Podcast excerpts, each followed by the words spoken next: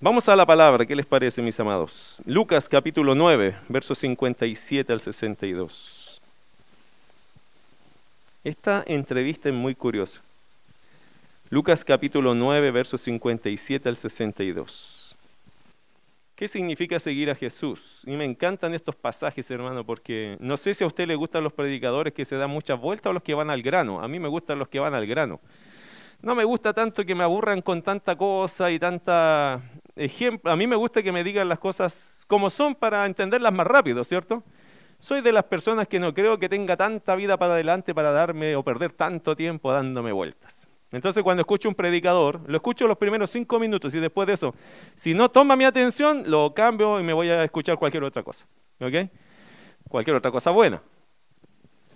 Pero me gusta cuando los sermones y cuando salen en la Biblia estos sermones, obviamente en la Biblia hay de todo, hay que a veces saber escuchar un argumento, pero a veces hay temas, hermanos, tan punzantes, tan así rápidos, que a mí me da gusto escuchar eso porque quizás mi inclinación es hagamos las cosas claras, qué, pasó, qué dijo, cómo fue, cómo lo arreglamos. Y ahí está.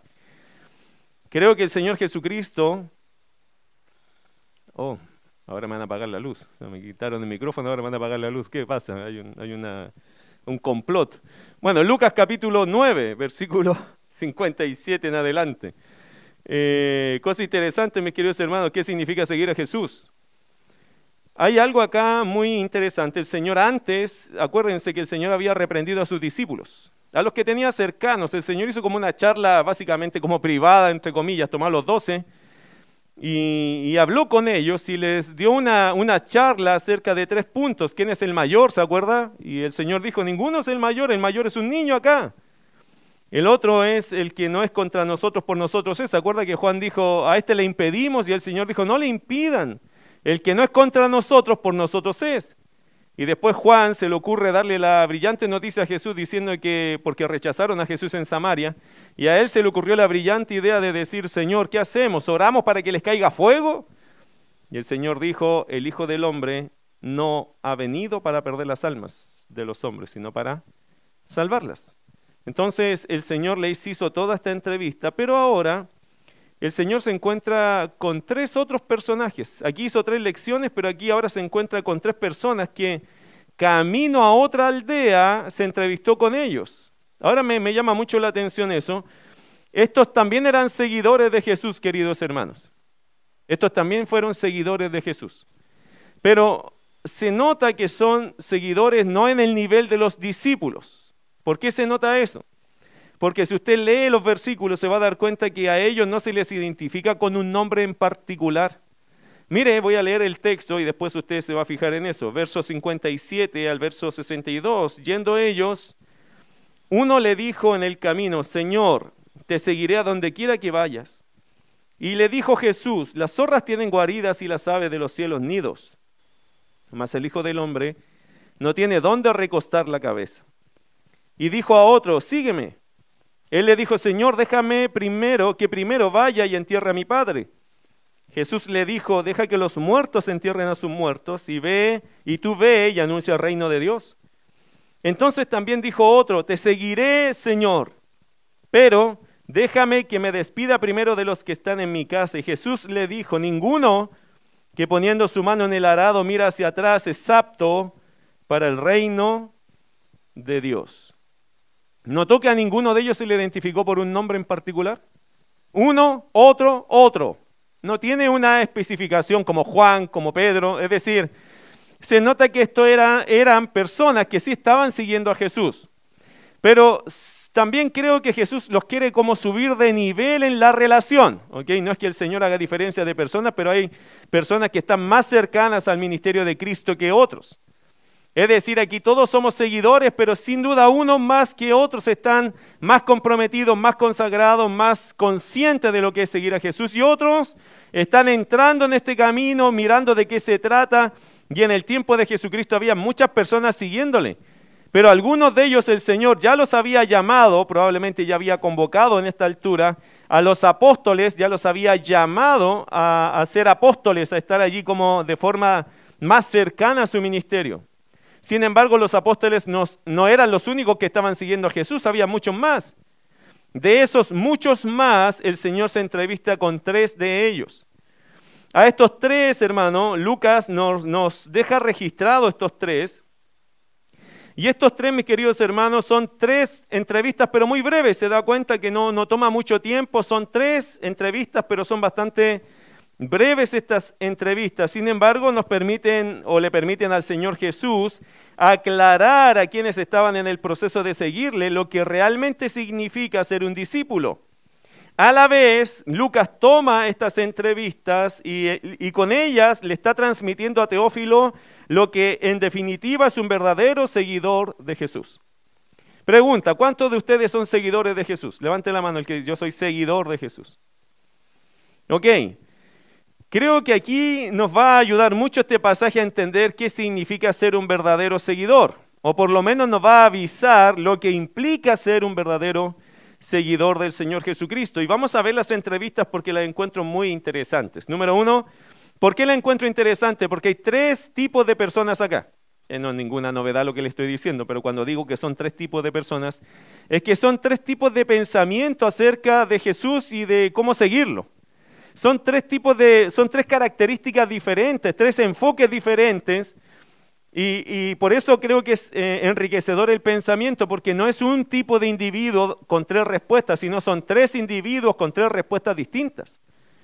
Eso nos hace pensar que siempre que hay seguidores de Jesucristo, no todos somos iguales, no todos estamos pensando igual, no todos entendemos lo mismo.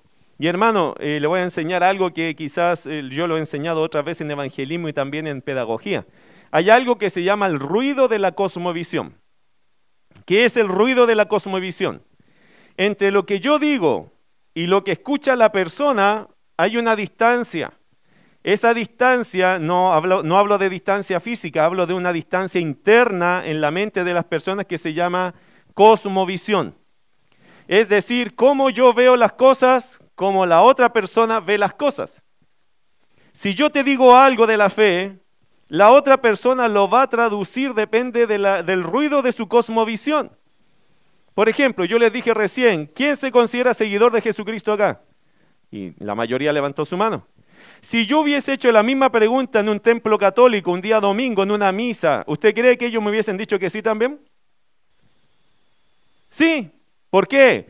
Porque ellos entienden que estar en la misa para ellos es ser un seguidor de Jesucristo, ¿o no?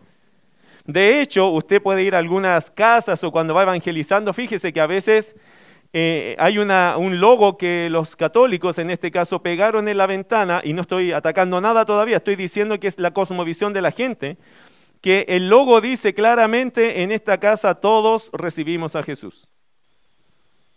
Y uno dice, ah, entonces el trabajo está hecho. Porque en mi cosmovisión yo entiendo que recibir a Cristo, ¿qué significa? Vivir para Él haber abierto mi corazón y ahora soy un, cristiano, un seguidor de Cristo, imito a Cristo ahora. Eso en mi cosmovisión dice recibir a Cristo para mí significa algo, pero parece que para otros no significa lo mismo. A eso se llama el ruido de la cosmovisión. Yo te puedo decir algo incluso a ti, hermano, pero no estoy seguro que estás entendiendo. ¿Por qué? Porque entre tú y yo hay algo que se llama cosmovisión y es un ruido. Es, como tú percibes lo que es ser un cristiano y lo que yo entiendo lo que es ser un cristiano. Y ahora vamos a meternos a otra cosmovisión, la de Jesús.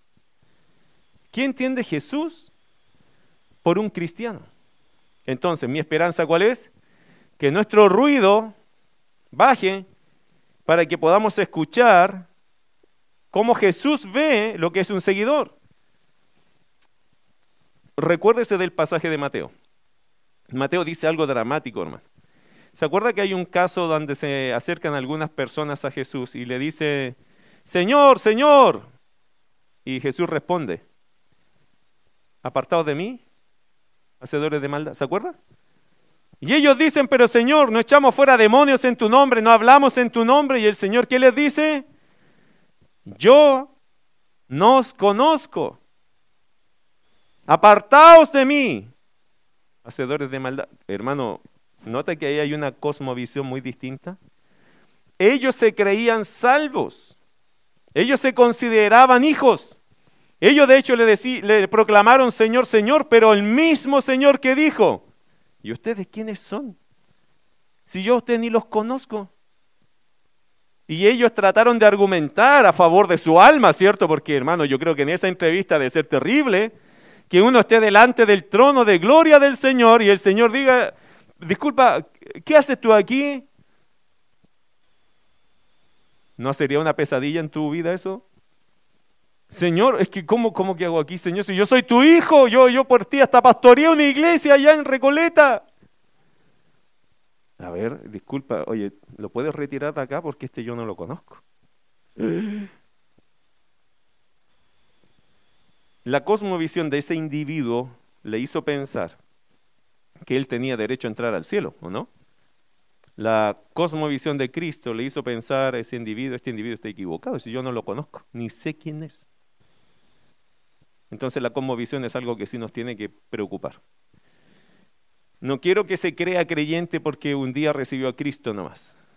Yo quiero que usted se entienda creyente por lo que la palabra te enseña. Porque hoy día en esta cosa de iglesias, de que me cambié para allá y para acá y que yo nací en tal lugar o escuché tal cosa, hay un enredo severo. Han dañado severamente la doctrina que es pura. Han enseñado que recibir a Cristo básicamente es una experiencia carismática emocional. Y después vives como el diablo en la semana, pero el culto es como que siempre me toca el alma. Pero en la semana vives como el diablo. Eso no es evidencia de cristianismo, eso es evidencia de religión que la religión no salva a nadie, solo Cristo salva. Entonces, me encanta el pasaje porque es rico en cosmovisión bíblica, eh, es rico en cosmovisión de Jesús. Él nos va a decir qué significa seguirlo. Bueno, vamos con el primero, ¿qué le parece? Versículo 57. Yendo ellos, ¿para dónde iban? A otra aldea. ¿Se acuerda que Juan eh, dijo que quería echarle fuego ahí a los samaritanos? Bueno, versículo 56. Y se fueron a otra aldea. Eso dice el versículo 56. Por lo tanto, esta historia secuencial o, sigue la secuencia de lo que estaba pasando. Jesús reprende a Juan por la idea que tuvo. Iban camino a otra aldea para ver si los recibían. Y en ese camino se hicieron estas tres entrevistas. ¿Ok?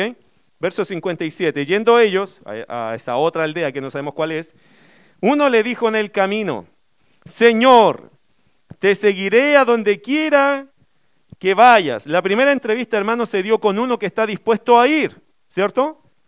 Pero que no sabe las implicancias. ¿Cómo sabemos eso? Versículo 58, el Señor Jesús responde, y le dijo Jesús, las zorras tienen guaridas, y las aves de los cielos nidos, mas el Hijo del Hombre no tiene dónde recostar la cabeza. Aquí, mi querido hermano, encontramos la primera entrevista. Uno que está dispuesto a ir, que está emocionado, que está cautivado por la palabra, por la persona de Cristo, pero que definitivamente no sabe las implicancias. Este hombre aparentemente estaba listo a dejar todo para seguir a Jesús. Por lo menos eso nos hace pensar su declaración. ¿Qué dice su declaración? Señor, te seguiré a donde quiera que vayas. Ahora, ¿cuál es la respuesta de Jesús? Curiosamente, hermano, de forma muy directa, Jesús no le ofreció nada. ¿Lo notó? Este es un hombre que venía listo a decir, Señor, mi vida es tuya, yo te voy a seguir, voy a hacer lo que usted me pida, estoy aquí para ti. Y el Señor, su respuesta fue muy directa, no le ofreció ni una cosa, hermano. De hecho, el Señor le planteó el peor escenario no sé cuántos de estos versículos han leído, pero este versículo plantea uno de los peores escenarios de seguir a Jesús, ¿o no? Mire versículo 58, y le dijo Jesús, las zorras tienen guaridas y las aves de los cielos nidos, más el Hijo del Hombre, Jesucristo, no tiene dónde recostar la cabeza. Pregunta, ¿acaso Jesús no quiere que las personas den su vida por el mensaje? ¿Acaso Jesús no está interesado en nuevos servidores en su obra? ¿Acaso Jesús eh, no quería eh, decirle directamente que no me interesa tu vida y por eso le puso puros problemas? Yo pienso, mis queridos hermanos, que la única razón que sostiene el espíritu en este pasaje, lo creo por el espíritu de este pasaje, que la única razón eh, que el Señor le planteó las cosas de esta forma fue simplemente porque Jesús no quiere que ninguno tome la decisión de seguirle a la ligera. El espíritu del pasaje es eso. Si usted lee el pasaje y lo estudia, lo medita, hermano, el espíritu del pasaje ¿cuál es? Si me vas a seguir, considera las cosas. Considéralo bien. Pienso que esa es la razón que tiene el Señor. En realidad el Señor le planteó las cosas muy duras. ¿Para qué? Bueno, creo yo, mis queridos hermanos, para quitarle esa cuestión que nosotros tenemos que se llama expectativa. Qué lindo como saca demonios, qué lindo como multiplica panes, qué preciosa su palabra. Estoy impactado. Qué ministerio más ordenado, qué persona tan íntegra. No, yo quiero participar y quiero ser parte de eso. ¿Ok? Eso no es malo. Es bueno lo que te está comunicando la imagen de Jesucristo. Pero ahora Jesucristo, cuando viene una persona con tanto entusiasmo, con tanta expectativa, creo que el Señor le quiso tirar las expectativas humanas al suelo. Mi querido hermano, mire, escúcheme bien esto. El fracaso de muchos en el cristianismo y en muchas otras relaciones en las cuales entramos en esta existencia es por no considerar el costo de lo que implica aquella relación. ¿Lo escuchó bien? ya sea personal, laboral, espiritual, etc. El gran fracaso de muchos hoy, porque antes no era tan así, pero hoy el gran fracaso de muchos en el cristianismo es por no considerar el costo de lo que implica aquella relación. Y ahora, eso no es el único fracaso que se está viviendo, también se están viviendo muchos otros fracasos con otras relaciones. Le voy a poner tres ejemplos. Por ejemplo, el matrimonio. Mi querido hermano, ¿Se acuerda el día que usted dio sus votos matrimoniales? No me quiero acordar, pastor. Dice, no, no, no, no, no, no, no me traiga el día, el recuerdo de ese día. ¿Se acuerda de aquel día que usted dijo, en la salud y en la enfermedad, en la riqueza y en la pobreza? Yo creo que muchos, vamos, voy a meterme en esto, pero yo creo que muchos cuando lo dijimos estábamos muy enamorados, ¿o no? Yo en el tiempo, hermano, he valorado mucho la boda de los 25 años. ¿Sabe por qué?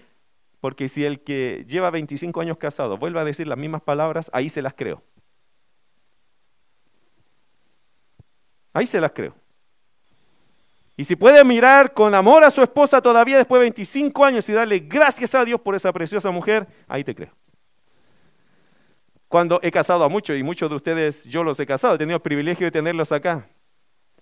Pero hermano, ¿cómo podemos decir cuando recién nos casamos? O sea, hay que tener palabra para eso. Hay que tener conciencia. Pero francamente no creo que haya ser humano que sea tan consciente, que haya hecho el ejercicio tan real en su mente de entender cada palabra que dijo el día que se casó. ¿Y sabe dónde se nota? En los fracasos que tenemos hoy día. ¿Cuántos se están divorciando hoy? Yo te seré fiel, yo te voy a cuidar. Y hay un montón. Pero a los dos, tres meses están con crisis.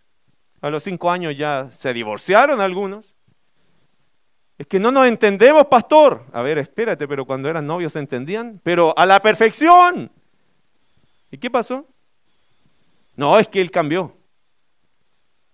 No, es que ella cambió. ¿Estás seguro? ¿No es la misma persona? O sea, un día te dormiste, te despertaste y era otra persona que estaba al lado tuyo. No es la misma. Entonces, ¿qué pasa? Obviamente, mis queridos hermanos, hoy día en los matrimonios hay muchos fracasos porque la gente no considera el costo. Tiene expectativas del matrimonio, pero que no son, y lleva esas expectativas como que esto tiene que ocurrir y si no ocurre, me decepciono. Y ya no quiero estar con esa persona, ¿por qué? No porque la persona sea tan distinta, sino porque no, no, no cubrió tus expectativas. Por eso, solteros, ustedes no ofrezcan nada a la gente. De hecho, tienen sus expectativas al suelo. Una vez yo queriendo congraciarme con mi esposa, cuando éramos solteros, íbamos, fuimos a un trabajo en una iglesia, nosotros siempre canuteamos toda la vida, y un día nos tocó irnos en micro juntos, y yo dije, aquí está mi oportunidad. Y yo le dije a mi esposa, ahora mi esposa en ese tiempo, le decía, Susi, ¿sabes qué? A mí me gustan las mujeres que planchan. No sé por qué llegamos a ese tema, ¿te acuerdas, Susi? Sí se acuerda. Como que yo estaba pensando, no sé por qué llegamos, en realidad no me acuerdo por qué llegamos a ese tema, pero yo dije, Oye, yo admiro, me gusta, me encanta la mujer cuando plancha. Y mi esposa dijo, a mí me carga planchar. Hoy día que nosotros a veces lo recordamos, nos matamos la risa, porque ella siempre me tiró toda la expectativa al suelo. Siempre. Nunca me hizo creer que ella estaba pensando en mí, aunque estaba vuelta loca por mí. Eh. pero eso me lo confesó después. No. si les contara nuestra historia, hermano, sería edificante. Yo, yo creo que fue una cosa del Señor muy linda. Pero ella siempre me tiró la expectativa al suelo. ¿Sabe por qué? Y yo creo que fue bueno lo que hizo. ¿Por qué? No te vengas a fascinar con una cosa externa, o imagen, o gusto. Es bueno tener la expectativa clara. O sea, que eso esté en el suelo. Tener claro que la persona que con la cual te vas a casar no te va a hacer todas las cosas de la vida. Que de verdad uno se casa para servir a la otra persona, no para ser servido. No escucho ningún amén, pero me imagino que están convencidos de eso, ¿no? Es que muchos hombres se casan diciendo, ahora tengo la que lava, la que plancha, la que cocina, la que va a criar los niños, la que me va a dar relaciones, la que me va a dejar satisfecho y la que me va a poner el chupete al final. La mamadera, ¿cierto? Eso de, no sé, ya en otros países como dicen las cosas, pero como que lo van a tomar en brazos y lo van a dejar acostadito ahí en la cama y él feliz. Y resulta que se casó, no hay plancha, no hay, no hay lavado, no hay cocina, no cocina. Y dice, y se sorprende, ¿no? Diciendo, pero tú no cumples ninguno de mis sueños. Y la mujer le dice, disculpa, ¿cuáles eran tus sueños? Expectativa. Por eso mucha gente fracasa. Fracasan, ¿saben por qué? Porque se venden un producto falso. El hombre le vende un producto a la mujer y la mujer le vende un producto al hombre. ¿Cuál de los dos más cínico? A saber Dios.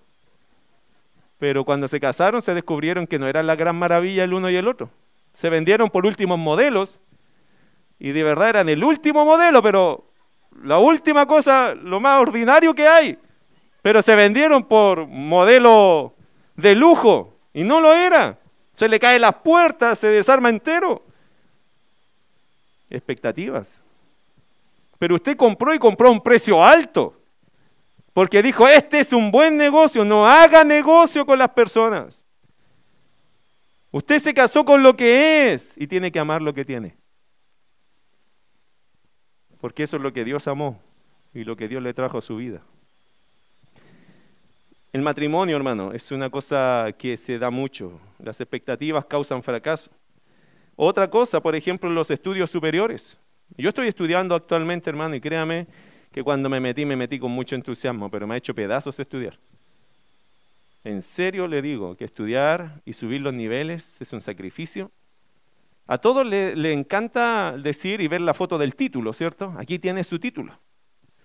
Hermano, pero el que ha pasado por eso, yo pasé por eso y ahora estoy volviendo a pasar por eso. Esos hermanos son pestañas quemadas en mucho tiempo. Por eso muchos jóvenes que no les gusta esforzarse, que no, no les gusta sacrificarse, de verdad, el cuerpo tiene que sufrir, hermano, a veces uno queda todo contracturado estudiando. Esto es un trabajo duro, hermano, estudiar. La mente se cansa, el cuerpo se cansa. Por eso muchas personas que dicen, no, yo quiero tener un título, a mí me gustaría ver si eres capaz de pasar por allí. Es mejor que te digan, querido, eso significa horas metido, sentado, estudiando. Luchar con el cuerpo para que no se adormezca, dar las pruebas, gastar horas estudiando, rindiendo exámenes. Y a veces con todo y eso te va a ir mal. Es decir, no vas a llegar a la nota que tú quieres. Pero es bueno que a uno se lo digan eso antes de entrar a estudiar, ¿cierto? ¿Qué hacen las universidades? No, sé que es súper bueno. Pasa nomás, pasa nomás. Oye, pero no pase nomás, mira si lo demás lo arreglamos en el camino. Pero cuando ya te metiste al ritmo, te das cuenta que la ola que viene es gigante. Y ahí algunos se ahogan en el proceso porque nunca entendieron el costo del estudio. Y un ejemplo más que te puedo poner es el que conozco más que todos, es el ministerio. Querido hermano, el ministerio es muy gratificante. Esto de la iglesia es muy hermoso. Ver la foto de los ministerios, los grupos grandes que se forman a veces, los informes, ¿cierto?, de almas salvadas y el crecimiento que se ve en muchos. En verdad, Dios hace obras poderosas en medio de este mundo y somos testigos de ello, ¿cierto? Es hermoso esto. Sin embargo, hay sacrificios personales grandes que pagar. Esto de pararse aquí adelante, hermano, mucha gente dice, qué lindo eso que sea, me gustaría hacer eso. Hermano, yo se lo regalo. Yo se lo regalo, mire, le doy un mes que predique usted. Llévese mi sueldo, llévese todo, hermano, déjeme de vacaciones un mes. Yo lo voy a agradecer. Pero para pararse aquí son 30 años de estudio, hermano. Para hacer lo que hoy día se hace son 30 años estudiando la palabra. Y no quiero decir que esto es lo mejor que hay. No, hermano, probablemente hay otros mucho mejores. Pero esto costó 30 años. Y no son solo 30 años de estudio. Son 30 años de aporreo, hermano, de, de, carácter, de aguantar, de soportar, de humillaciones, de un montón de cosas. ¿Entiende eso? Para que Dios produzca un hombre de Dios, eso dicen los escritores, los teólogos han dicho esto, un hombre de Dios es como una perla hecha en, una ostra, ¿cierto? Es una perla, que eso, hermano, nace con una, un daño, una herida allí en la perla o, en, la ostra, y eso se va haciendo poco a poco hasta que sale algo de valor. Y eso, mi querido hermano, toma años de formarse.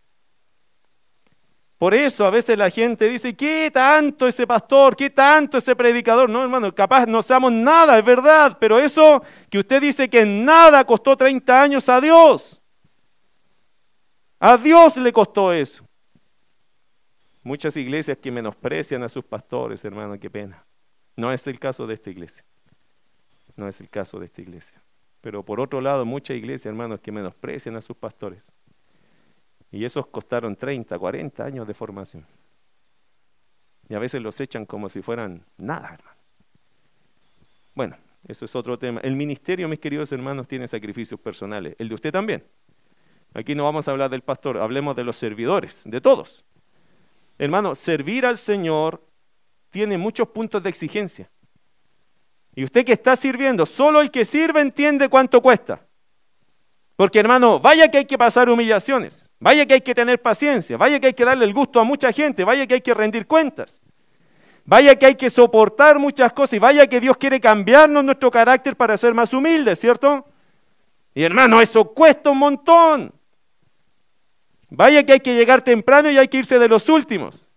¿Y por qué? Ni siquiera por las gracias, porque a veces la gente ni siquiera agradece. Y eso está bien porque estamos para servir pero es un sacrificio.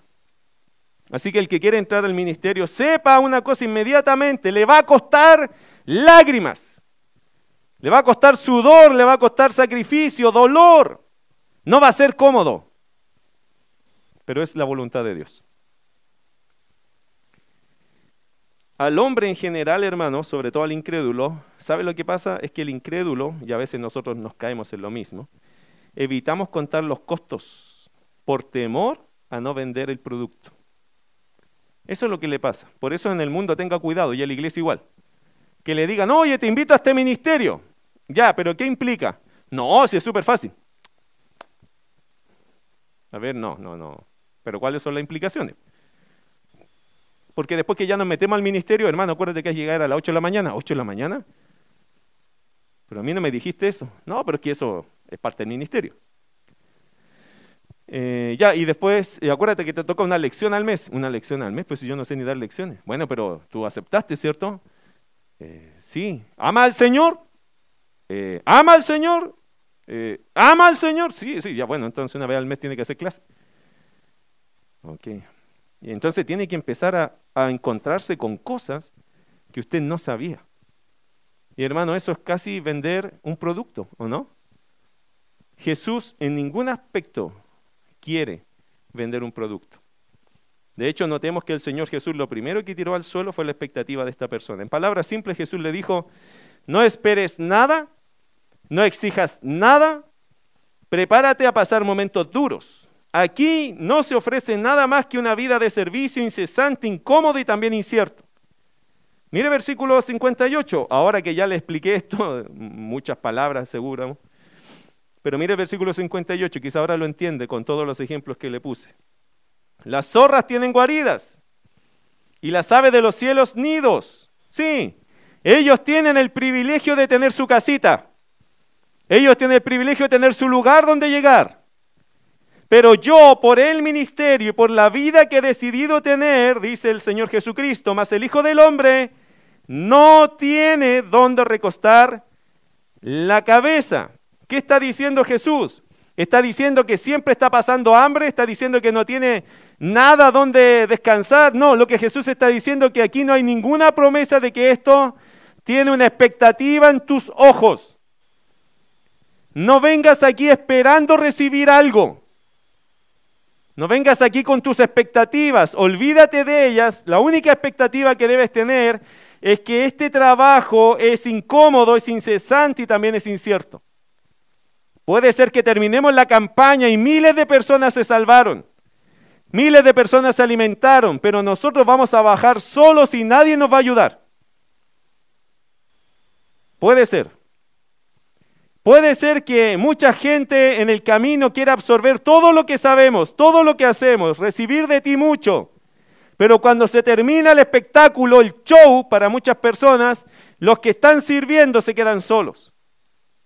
Ya no hay nadie más que esté contigo y ahí se acabó y ustedes tienen que seguir levantando la mesa y arreglando todo.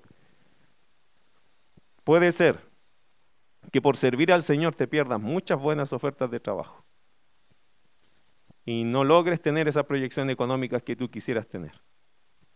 Puede ser. Jesús invita a este hombre. Jesús nunca le dijo que no, ¿eh? ¿se fijó?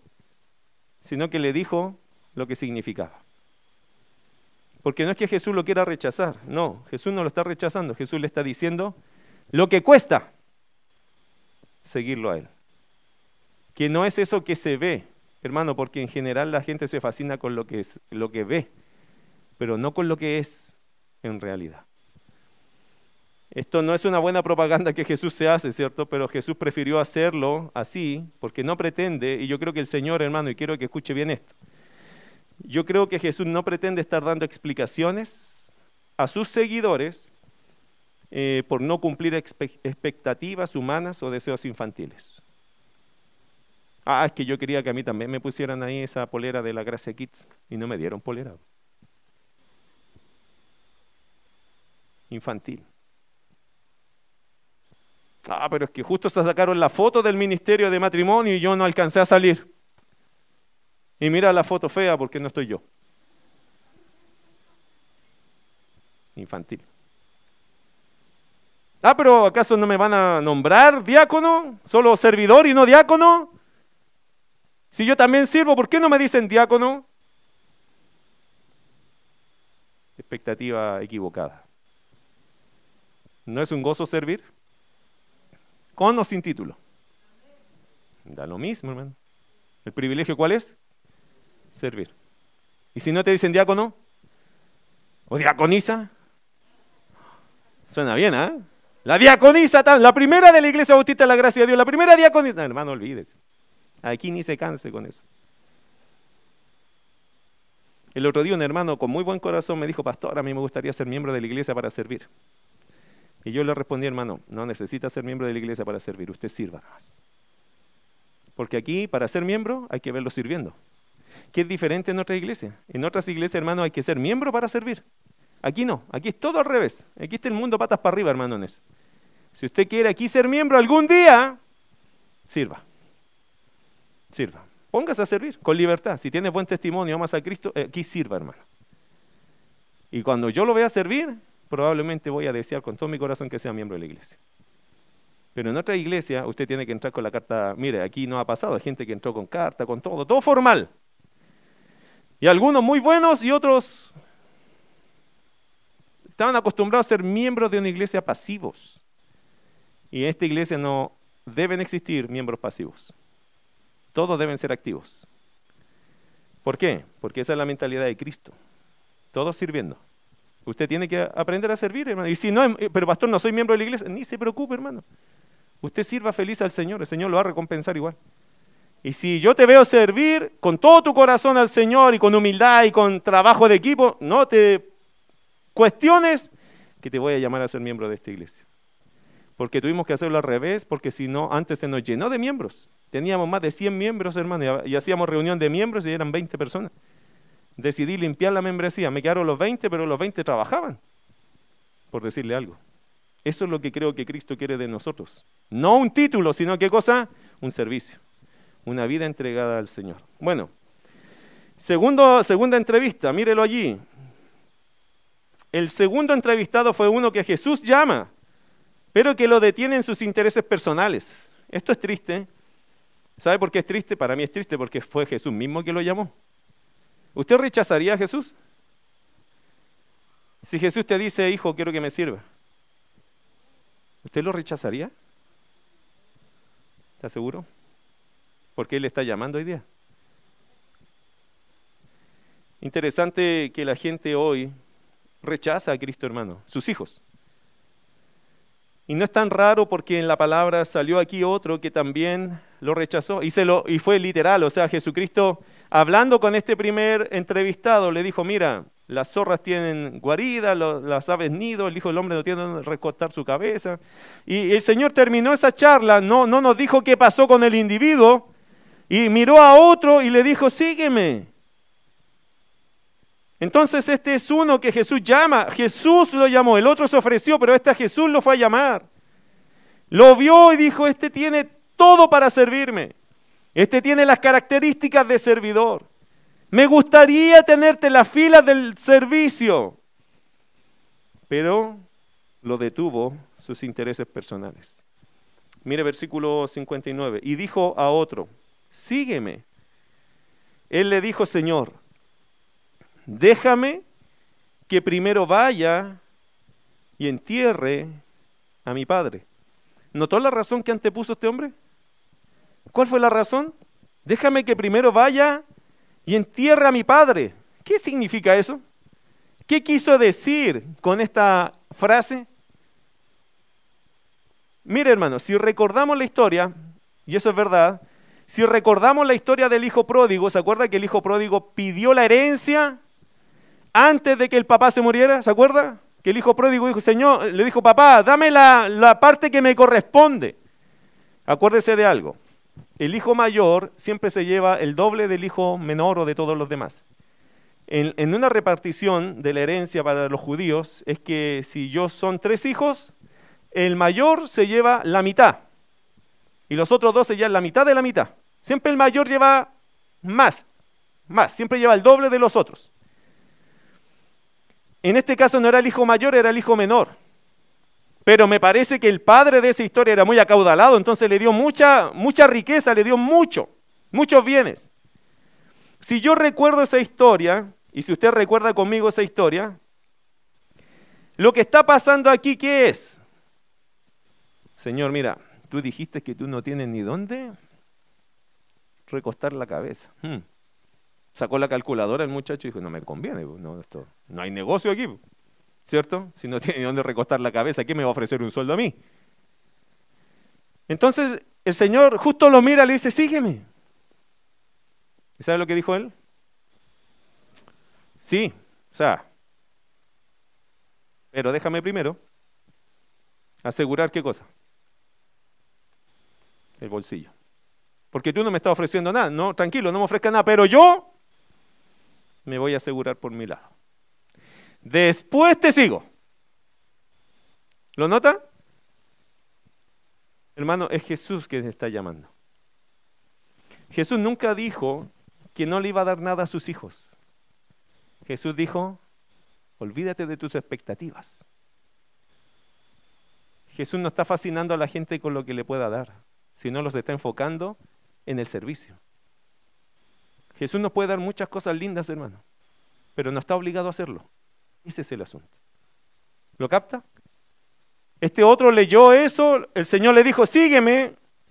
Y él le dijo, Señor, tengo un negocio por delante primero. Suena feo, pero el negocio es que mi papá se muera que me dé mi parte de la herencia, capaz que era el hijo mayor, entonces iba perdiendo harto si era hijo mayor o no.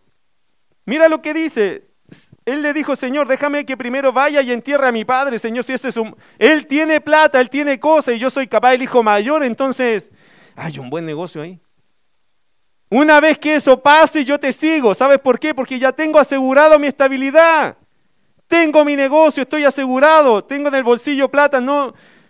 E, esa es mi proyección. Esa es mi proyección. Entonces, Señor, primero voy a hacer eso y luego te sirvo. ¿Cuál fue la respuesta del Señor Jesús? Versículo 60. 60. Jesús le dijo, deja que los muertos entierren a sus muertos. Y tú ve y anuncia el reino de Dios. La, segunda parte es fácil de entenderlo, ¿cierto? Pero aquí tenemos dos versículos que ya nos confundieron, ¿cierto? El primero dice, déjame que primero vaya y entierre a mi padre. Y uno dice, ¿qué tiene que ver eso con conseguir a Jesús? Y después Jesús lo remata el texto diciendo, deja que los muertos entierren a sus muertos. Y ahí nosotros, los de Chile, los de Latinoamérica, quedamos totalmente colgados. Porque son dos frases que nosotros no manejamos. ¿Qué significa esto? Deja que los muertos entierren a sus muertos. O sea, ¿cómo un muerto va a enterrar a un muerto? ¿Nota que hay que estudiar el pasaje? ¿Nota que son expresiones que es como que están peleando dos personas en otro idioma y nosotros decimos, oye, parece intensa la pelea, pero no entiendo de qué se trata? No entiendo si uno está ofendiendo al otro o el otro está ofendiendo al uno, porque no entiendo. Un día entramos a una tienda con mi esposa y había uno hablando hebreo y el otro estaba hablando chino. En serio, eh, nos tocó esa, anécdota y decíamos que curioso sentirse como que estamos en otro país acá. Pues nos metimos en una tienda y el chino estaba hablando con su familia en chino y el otro estaba hablando en hebreo, era un judío que estaba allí. Y nosotros salimos diciendo, extrañados. No, no entendimos ni una cosa. No sé si fue bueno o mala la conversa, pero fue una conversa. A veces leemos la palabra, hermano, y entendemos igual, ¿cierto? Decimos, oye, qué interesante el pasaje. ¿Y qué significa, hermano? No tengo idea. Pero sonaba interesante. Mira lo que dice acá. Jesús le dijo, él dijo primero, déjame que primero vaya y entierre a mi padre. Ya les expliqué eso, ¿cierto? ¿Qué significa? Mis intereses personales. No los puedo dejar. Por aún por seguirte a ti, no los puedo dejar. Esto me interesa mucho. Esto me interesa mucho. Al punto que te estoy diciendo, Jesús, primero voy a hacer esto y después te voy a seguir. Habrá sido ¿Cómo lo habrá sentido Jesús eso? ¿Cómo habrá sentido Jesús eso? ¿Cómo responde el Señor Jesús? Se nota aquí sus sentimientos. Verso 60. Jesús le dijo, deja que los muertos entierren a sus muertos. ¿Sabe lo que significa esto, mi querido hermano? Entre paréntesis, quiero decirle algo. Nada de lo que está escrito en la Biblia tiene la finalidad de confundirnos, por si acaso, aunque usted no lo crea. ¿ok?, todo lo que se dijo acá, la idea era usar frases que la gente ubicara. En los primeros receptores de la Biblia, cuando leyeron Lucas, lo entendían claramente. Por eso cuando hay dichos allá, no se preocupe que no es la idea confundirte, la idea es hacerlo claro. Es una expresión que se supone que al receptor le iba a quedar claro cuando lo leyera. Porque a nosotros no. Estamos a mucha distancia de una cultura, estamos a muchos años de una lectura, por lo tanto eso quizás nos dificulta un poco, pero la idea del versículo no es que sea algo confuso ni raro sino algo que sea claro y un mensaje que a la gente le quedara así, pero rapidísimo.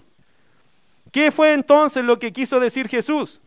Los que por amor al dinero viven para el dinero, que son los muertos, porque han decidido vivir para el dinero y no para Cristo, por lo tanto están muertos, ¿cierto? Que ellos entierren a sus muertos, que son quienes? Los que amando el dinero no quieren seguir a Jesús. Eso es, hermano. Los muertos son aquellos que no tienen vida cristiana, no tienen vida espiritual, porque han decidido en su vida no considerar la vida cristiana por hacer sus cosas. En este caso, quizá el énfasis primario es el dinero, las cosas materiales. Acuérdese eh, que hay una parábola de las semillas, ¿se acuerda que cayó en cuatro terrenos? Y que una de esas cayó en un terreno que, no, que murió la semilla. ¿Por qué? Porque los afanes y el amor al dinero, el amor a este mundo, ahogó la palabra. Esas personas no son creyentes. Fueron personas que escucharon la palabra, pero el amor al dinero, el, amor, la codicia, la avaricia hacia el dinero, No permitió que la semilla fructificara en ese corazón. Son personas muertas. Y aquí Jesús de alguna forma está aplicando como ese pensamiento. O sea, tú me estás diciendo que no me puedes seguir porque tienes que asegurar tus proyecciones económicas. Para ti es más importante asegurar el bolsillo que asegurar tu vida en Cristo. Bueno, el Señor le dijo, tú eres creyente. Yo creo que el Señor lo consideró un creyente a él. Por eso le dijo lo siguiente, deja que los muertos entierren a sus muertos. Tú ya no eres de ese grupo. Tú ya saliste de ahí. Tú me estás siguiendo a mí. No te confundas, no te afanes. No te envuelvas en lo mismo que se envuelve el mundo. Querido hermano, francamente, si nosotros no estuviéramos en la fe, ¿qué estarías haciendo tú hoy día? Probablemente viviendo para producir, ¿o no? Viviendo para ganar plata. Hermanos, si para muchos estar aquí hoy día es perder dinero, ¿o no? Sí, si para muchos hoy día podrían estar produciendo algo, hoy día podrían haber ganado 50, 70, 100, 200, 1000. Mucha plata podrían haber ganado, están perdiéndola aquí. Y uno dice, yo no estoy perdiendo nada estoy ganándolo todo. Pero muchos que no tienen este corazón, hermano, cada vez que vienen a la iglesia empiezan a pensar, ¿cuántas horas voy a estar acá que podría estar produciendo algo? Los muertos. Los muertos piensan así. ¿Qué muertos? Los muertos espirituales, los que no están en Cristo. Y lamentablemente muchos creyentes que hoy día se han materializado. Que hoy día todo lo ven a factor de números de cuánto gano, cuánto pierdo en lo material. Este es el segundo entrevistado. Jesús que dijo, pero tú ve y anuncia el reino de Dios. Por eso, hermano, creo que él lo consideraba un creyente, pero que estaba confundido en sus prioridades. Estaba poniendo por su prioridad asegurar su proyección, que su proyección era más importante que el reino de Dios. Querido hermano, no te olvides, lo más importante siempre debe ser en un creyente el reino de Dios. Y el resto tiene que ir abajo de eso. Para que de verdad honres a Cristo, glorifiques al Señor con tu vida, pon a Cristo primero. Es un excelente trabajo, pastor, el que me ofrecieron, pero no puedo ir a la iglesia nunca más. Porque hoy día los trabajos son así. ¿Qué vas a hacer? Es duro, porque es un buen trabajo. Es el sueño de mi vida. Pero no puedo ir nunca más, no me puedo conectar nunca más, no puedo estar en la iglesia porque este trabajo es toda mi vida. ¿Qué vas a hacer? ¿Lo vas a tomar? No deberías tomarlo. ¿Te va a cambiar la vida? Sí, pero no creo que para bien. Te va a dar muchos recursos, sí, pero puedes perder tu vida cristiana, ¿o no? Y nunca más volver, ni tus hijos tampoco. El costo es más alto, hermano, de lo que uno cree. A veces nosotros, no es malo prosperar, hermano, ojo, no es malo prosperar ni aceptar un trabajo. Tampoco un desafío, no es malo. Lo malo es cuando esas proyecciones intervienen, incluso traban las proyecciones que Dios tiene contigo. Porque aunque usted no lo crea, espero que lo crea, Dios tiene proyecciones contigo. Porque eres su hijo, por algo te salvó. Quiere algo de ti, ¿o no? Dios quiere algo de todos sus hijos. Pero a veces sus hijos están tan ocupados, tan ocupados que no le dan ni siquiera un espacio al Señor para que los use. Yo siempre le pido a los hermanos que ya están por jubilar, jubílese. Ya jubílese, hermano. Sirva al Señor aquí con nosotros. Porque hay mucho que hacer, nos faltan manos. Si está para jubilar, jubílese. ¿Para qué? Para que sirva al Señor. Deje ese trabajo secular ya, si ya puede, déjelo. Para que sirva al Señor. Muchas personas dicen que tengo otras proyecciones. Y tiene proyección hasta los 90 años, así que hermano, no le puedo pedir nada. Cuando termine su proyección, capaz que esté en el cajón ya. ¿Qué le voy a pedir a esa edad? Hay una ilustración que se cuenta de un hombre que cuando era niño, Dios le dijo, quiero que tú me sirvas con toda tu vida. Y el niño le dijo, Señor, soy niño. Me gustaría disfrutar mi niñez un rato y después yo te voy a servir. ¿A qué edad vengo por ti? Aquí edad vengo para que sirvamos. Ven a los doce. Y el Señor a los doce se le vuelve a aparecer, le dice, ahora sí, vamos a servir. Señor, estoy recién aprendiendo la juventud. tengo unos amigos fenomenales, estoy jugando a la pelota, estoy aprendiendo tantas cosas, ¿por qué no vienen más adelante y yo te voy a servir? Ya, ¿a qué edad? A los 18, ven a los 18. Y el Señor aparece a los 18. Y le dice, ahora sí, con tu juventud vamos a servir, vamos a aprovechar, pues ya hemos perdido 18 años. Señor, le dice, pero es que estoy entrando a la universidad. Tengo una carrera tan linda por delante, prometedora. Mi mamá, mi papá se están sacrificando, Señor. ¿Por qué no viene más adelante cuando ya termine esto yo te voy a servir? El Señor lo queda mirando y le dice, ya, ¿en qué, en qué año? 25. 25, Señor. Y aparece el Señor a los 25. Ya no tan animado diciendo, eh, ahora sí, estás maduro, ya pasaste la juventud, estudiaste, tienes tu título, todo te lo ayudé yo, entre paréntesis. Y el hombre lo mira y le dice, Señor, me acabo de casar. Estoy aprendiendo lo que es el matrimonio, disfrutando con mi señora. Dame unos años y yo te voy a servir. Ya, ¿cuántos años me dices tú? Cinco años nomás, Señor. Cinco años. A los treinta vengo. Sí, por favor, Señor. Llegó a los treinta el Señor dice, ahora sí, con tu edad adulta, con tu esposa me vas a servir. Señor, nació mi hijo y no me quiero perder las etapas de mi hijo. Dame unos años para criarlo, para estar con él, para servirle, para ayudarlo, para sus etapas. el Señor lo mira y le dice, pero él tiene hartos años por delante también. ¿Cuántos años me pide, Señor? A los 50. Ven a los 50 y yo te voy a servir, porque en 20 yo lo crío, lo cuido. A los 50 vuelvo, hijo. Volvió a los 50. Y ahora sí, ahora vamos a servir, tu hijo se graduó y todo eso, Señor. Se me enfermó la señora.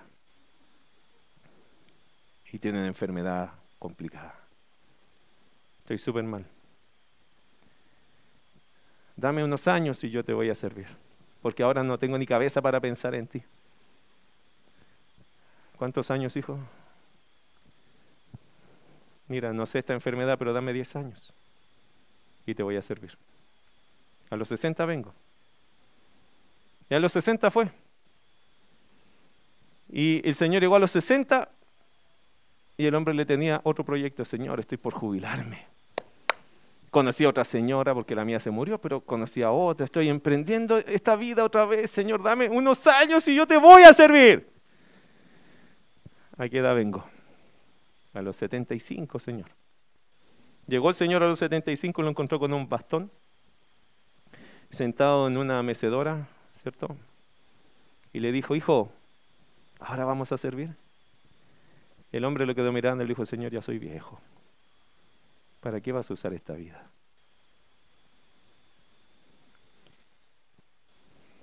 Duro, ¿o no? Usted sabe que toda la vida le podríamos decir a Jesús que no. Y tendría razones. Eso es lo más duro que le pasa a mucha gente. Y a mí me da pena, hermano, porque muchos creyentes los veo así. Siempre le están diciendo no. Y el Señor lo que, lo que Él hizo por ti no es menor porque Él nos dio su vida. Yo cuando pienso en eso, hermano, si yo el Señor me hubiese llamado a la misma edad, yo le vuelvo a dar mi vida a Él. Porque estoy seguro que muchos, así como algunos le dijimos que sí por su gracia, muchos le han dicho que no. Y muchos todavía le siguen diciendo, señores, que yo tengo este proyecto, que yo tengo este sueño, que yo tengo este proyecto, que yo tengo esto y lo otro. Y al final, el Señor cada vez que viene, usted le tiene un proyecto. Este hombre lo que hizo fue, Señor, déjame primero. Déjame primero que voy a hacer todo eso y después te sigo. el Señor que le dijo, no funciona así. Deja que los que se preocupan de esas cosas entierren a esos que se preocupan de esas cosas. Y tú ve y anuncia el reino de Dios. Sírveme, trabaja, honrame. Bueno, y ahí está la última entrevista, mi querido hermano, versículo 61. Entonces también dijo otro, te seguiré, Señor, pero déjame que me despida primero de los que están en mi casa. Y esta es la tercera entrevista, hermano. Y sabe que este lo hizo peor que el otro. ¿Sabe por qué? ¿Notó cómo, cómo se escribió, cómo se registró esta expresión? El otro dijo, Señor, déjame primero que haga esto, ¿cierto? Pero ¿qué dijo este? Te seguiré, Señor. Ah, pero, eh, pero, nota lo que hizo diferente, el otro por lo menos fue honesto, dijo, Señor, yo tengo cosas que hacer, después te serviré. Pero este otro dijo, Señor, yo te voy a servir. Ah, mm, pero, ah, espérate, espérate, espérate. Te voy a servir, pero. ¿Sabe lo que está diciendo este? Este está, hermano, haciéndolo muy mal. Porque este fue de las personas que después de hacer el compromiso, se puso a pensar lo que había dicho. Este fue de los que anticipó un compromiso y después el compromiso lo puso atrás y puso por delante su otra preocupación. Este lo hizo peor. Porque por último, no es que sea mejor, pero por último yo digo, Señor, tengo cosas que hacer primero y después te sirvo. Pero este otro dijo, no, Señor, yo te voy a servir, no como este. Ah, pero espérate, tengo que hacer esto primero. y se fue, se fue igual que el otro. Pero este, por lo menos, este hizo algo peor porque puso al Señor en sus palabras primero, pero no en su realidad. Él hizo un compromiso primario que después de considerarlo lo puso en segundo lugar. Usted ha conocido, y le hago una pregunta, ¿has notado y has conocido personas que a veces sus palabras van más adelante de lo que realmente están pensando? ¿Ha, escuchado a personas que muchas veces se comprometen a hacer cosas y después sacan la cuenta? ¿Eres de esas personas? A veces somos así, ¿o no? Que por el entusiasmo vamos adelante y decir, no, yo al Señor lo voy a servir después de este sermón. ¿Cómo no? Pero después empiezan a pensar lo que se comprometieron. Mire Eclesiastés capítulo 5, ya vamos terminando con esto, Eclesiastés capítulo 5. Le voy a dar un consejo bíblico, hermano, que es un consejo para todos nosotros. Eclesiastés capítulo 5, verso 1 y 2. Cuando fueres a la casa de Dios, guarda tu pie y acércate más para oír que, para oír que para ofrecer el sacrificio de los necios, porque no saben que hacen mal. No te des prisa con tu boca, ni tu corazón se apresure a proferir palabra delante de Dios, porque Dios está en el cielo y tú sobre la tierra. Por tanto, sean pocas palabras. Se le llama eso el sacrificio de los tontos. ¿Sabe cuál es el sacrificio de los tontos? Ofrecer algo y después pensar lo que ofreció.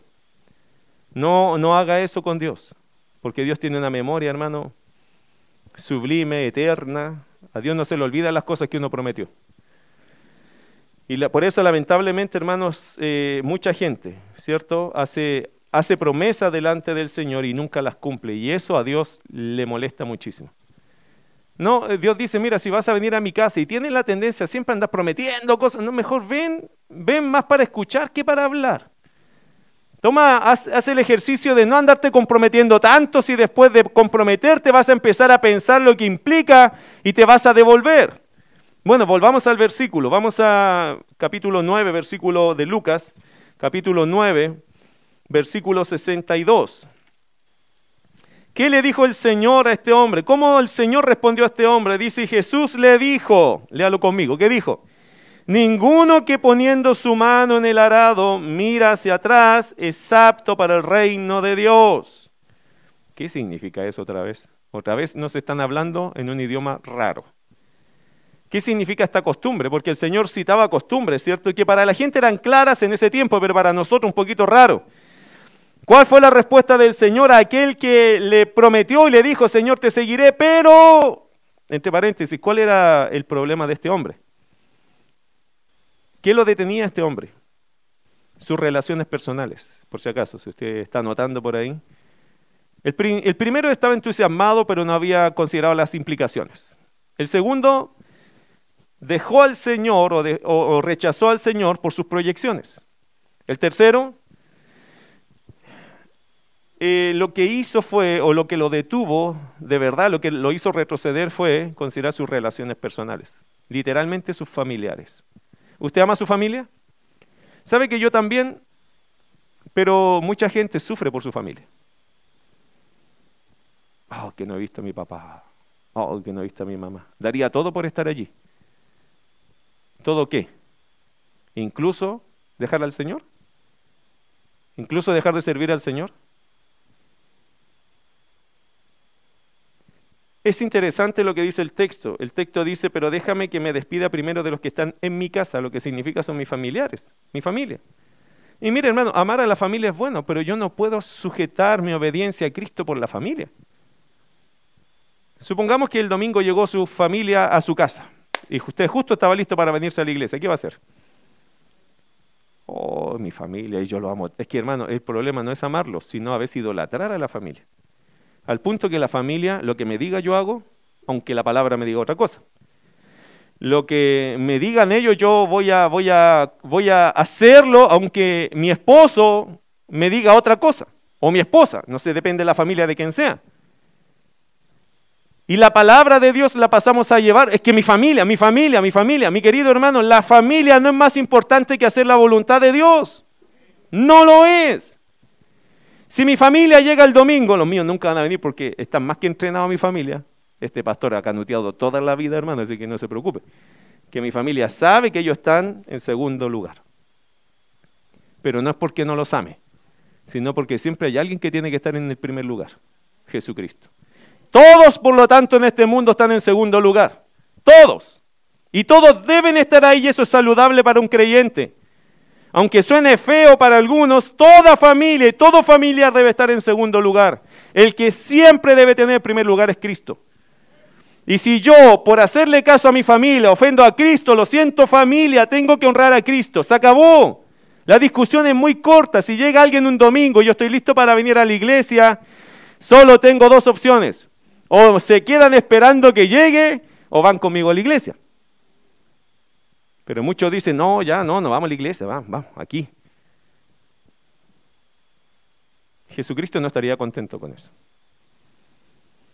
Uno tiene que amar a los padres, sí. Tiene que amar a los hermanos, sí. Su familia, hermano, ámela, pero nunca más allá que lo que la palabra de Dios te enseña. Porque si no se transforma en idolatría. Y ojo que Dios nos puede quitar la idolatría. ¿No entiende lo que le digo? No es una amenaza, es una realidad bíblica. A veces los creyentes, por amar tanto a su familia, han dejado los propósitos de Dios. Se desvían de los propósitos de Dios. Están amando al Señor, pero se acuerdan que tiene la familia. Ah, no, entonces Señor, no puedo ahora, me tengo que ir a la casa.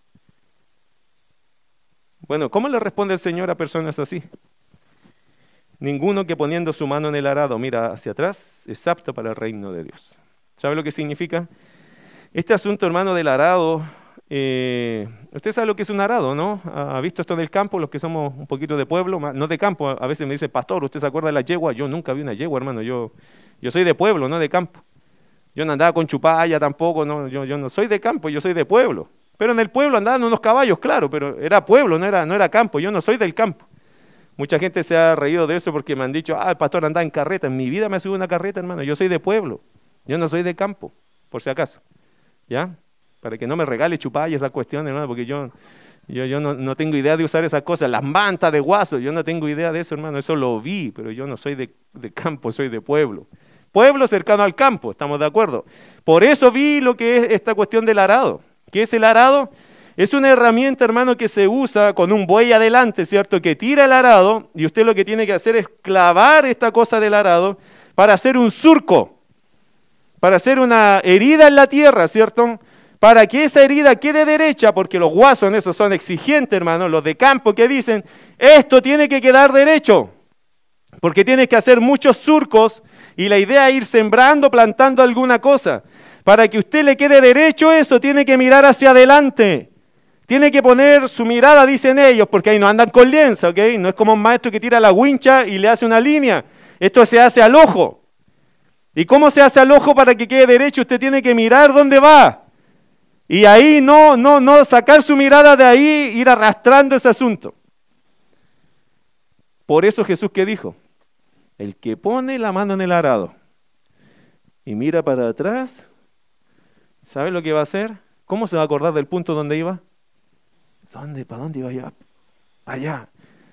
Y después mira, ¿para dónde íbamos? Hermano, va a dejar un desastre para allá. Va a hacer un zigzag de cosas. Jesús lo que está diciendo si usted me va a seguir, mire hacia adelante. No saque su mirada de Jesús. Usted saca la mirada de Jesús, ¿sabe lo que está haciendo en su vida? Un desastre. Porque se va a ir chueco. Y va a ir haciendo lo que no tiene que hacer porque se desenfocó. La escritura nos está diciendo, por lo tanto, mis queridos hermanos, ninguno, cualquiera de ustedes que tomó la decisión de seguir a Cristo, siga hacia adelante, mire y no pierda su mirada mirando hacia atrás. ¿Sabe quién perdió su mirada mirando hacia atrás? Ejemplo conocido en la Biblia. Un ejemplo más fácil, más que la esposa del otro, un ejemplo más fácil. ¿Quién fue, qué pueblo fue el que mirando hacia atrás siempre se desvió? El pueblo de Israel. Cada vez que tenían una prueba de fe que hacían ellos, Egipto. ¿Cierto? Querido hermano, esa es una lección para tu vida, para mi vida. Si usted ha decidido seguir a Cristo, no mire para atrás. No mire su vida antigua como la llevaba antes. No mire cómo hacía las cosas antes. Oh, pastor, hoy día me cuesta tanto ganar plata y antes yo mentía y ganaba así. Sí, pero en la maldad, ¿o no? No honrando a Cristo. Las cosas son distintas en la fe. Por eso, por eso también creo que le encuentro sentido a esto cuando le responde el Señor a este hombre. ¿Se acuerda que este hombre dice, te seguiré Señor, ah, pero mi familia? El Señor dice, oye, ¿me estás siguiendo o no me estás siguiendo? Si me estás siguiendo, ¿quién es más importante? ¿Tu familia o Cristo? Eso es lo que le está preguntando el Señor a este hombre. Le está desafiando a decir, oye, si tú decidiste seguirme, tienes que entender algo. La persona más importante en toda esta historia es el Señor Jesús. ¿Y mi familia? No puedo mirar para atrás. Hemos decidido seguir al Señor. Y aunque mi familia me diga, oh, te extrañamos tanto, oye, que nos gustaría tenerte un domingo acá, oye, que me gustaría que pasáramos los mismos tiempos que pasábamos antes. Es que sabe, papá, mamá, hermanos, no puedo, porque he decidido seguir a Cristo. Por eso ese canto en la Santa Cena. He decidido seguir a Cristo. He decidido seguir a Cristo. He decidido seguir a Cristo. No vuelvo atrás, no vuelvo atrás. ¿Hay alguno que piensa que ese canto es real en su vida? Si es así, yo le invito a que se ponga de pie. No a todos, a los que dicen yo quiero. Yo creo en ese coro porque creo que esa es la verdad. La vida vieja ya he dejado. La vida vieja ya he dejado. La vida vieja ya he dejado. ¿Qué dice? No vuelvo atrás, no vuelvo atrás. Padre amado, leyendo un poco de historia de la iglesia, muchas liturgias comenzaban con un himno y terminaban con un himno. Hoy, Señor, estamos terminando con este canto que hace tantos años se escribió, este himno destacando, Señor, la decisión que un día hombres y mujeres fieles dejaron sus vidas allí. Destacando, Señor, que seguir a Cristo tiene su costo, pero que en cada generación existieron hombres y mujeres que estuvieron dispuestos a pagar el precio. Señor, permítenos ser de aquellos que estamos dispuestos a pagar el precio. Esto no va a ser fácil, pero tú estás con nosotros. Y Señor, permítenos, como dice ese canto, Señor, declararlo con todo nuestro corazón, que hemos decidido seguirte a ti y que por lo tanto no volvemos atrás. Gracias por todos aquellos, Señor, que leyendo tu palabra entienden lo mismo que yo de lo que tú exiges de nosotros. Si hemos de seguirte, tú eres la prioridad. Si, si hemos de seguirte, Señor, no hay otra proyección más alta en nosotros que hacer tu voluntad. Y si hemos de seguirte, no hay alguien que amemos más que a ti. Dios, gracias. Y te ruego, si hay algunos acá que no tienen esa, esa relación contigo, es, ese, esa cercanía contigo, que lo puedan tener, que se puedan entregar a ti para salvación de su alma. Gracias, querido Dios, por darnos este privilegio de escuchar tu palabra. Ayúdanos a decidir seguir a Cristo.